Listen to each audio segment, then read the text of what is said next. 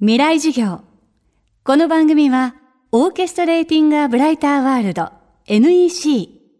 暮らしをもっと楽しく快適に川口義賢がお送りします。未来授業水曜日。チャプター3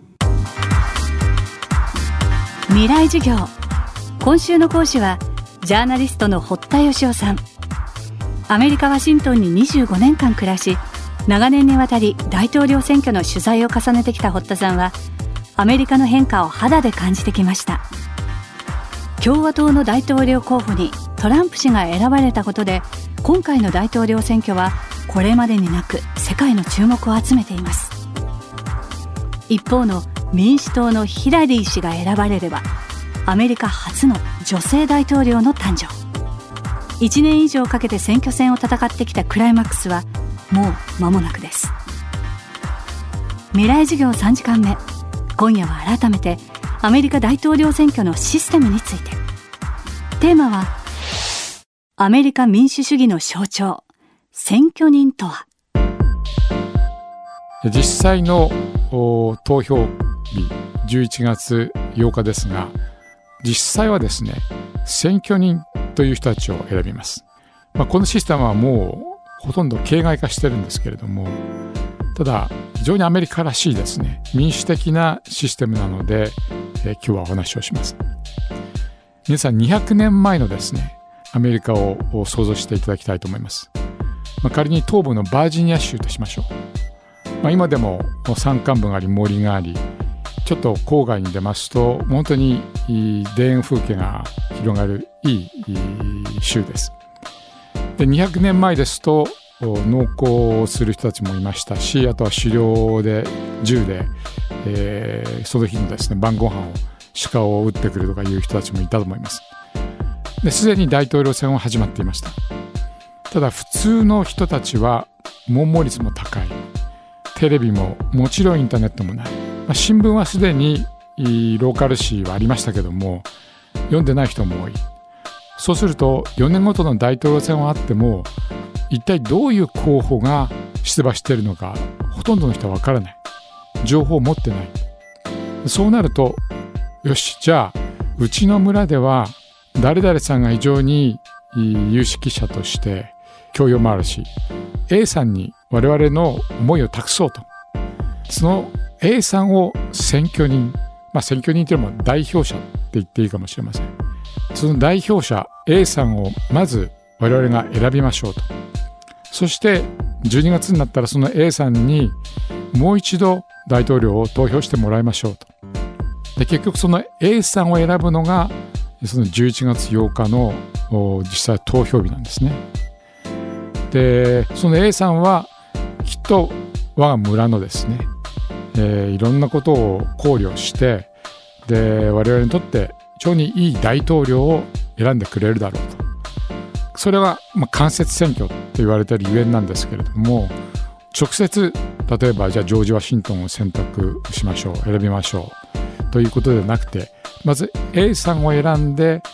仮に我々の代表としてですね、えー、また別のところに行って投票していただきましょう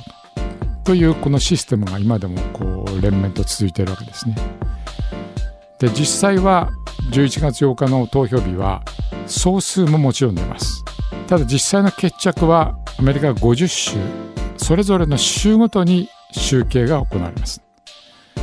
そしてその選挙人っていう人が、えー、州の人口比で、えー、割り当てられています。アメリカの50州の中でカリフォルニア州が一番人口が多い州です。選挙人は55人という数がえ、与えられています。あとモンタナ州、まあ、これはもうロッキー山脈の州ですけれども、ま、人口が少ないので選挙人の数はたった3人です。でそれぞれその州ごとに集計をしてその州でより多くの票を集めたトランプさんかヒラリーさんが勝つわけです。まあ実際はですね、えー、カリフォルニア州はヒラリーさんが勝つでしょうしモンタナ州は、ま、共和党の州と言われているのでトランプさんが勝つと思います。ですからその州ごとに勝った州の選挙人を積み重ねてですね。で全ての総数が538という数字なのでその半分過半数が270という数字です。ですから選挙人の数が270よりも増えた段階でトランプさんかヒラリーさんが次期大統領に決まるというそういうシステムになっています。ただアメリカ人はこれはもうインターネットの時代にあのふさわしくないと。変えようという意見もたくさん出されてですねこれまで何度も法案が出されて、まあ、改正をしようとしてきました。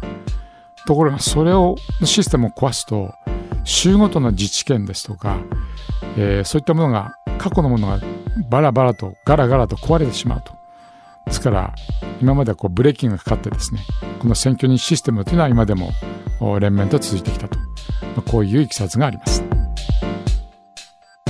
日本とは大きく異なる大統領選のやり方には建国からの歴史アメリカ民主主義の象徴ともいえるシステムがありました。ジャーナリスト堀田芳雄さんの講義をお届けしました。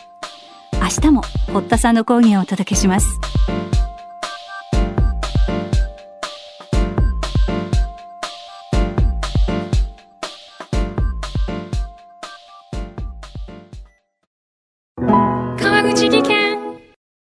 階段での転落。大きな怪我につながるので怖いですよね。足元の見分けにくい階段でもコントラストでくっきり。白いスベラーズが登場しました。皆様の暮らしをもっと楽しく快適に。川口技研のスベラーズです。未来授業。この番組はオーケストレーティング・ア・ブライター・ワールド NEC 暮らしをもっと楽しく快適に川口技研がお送りしました。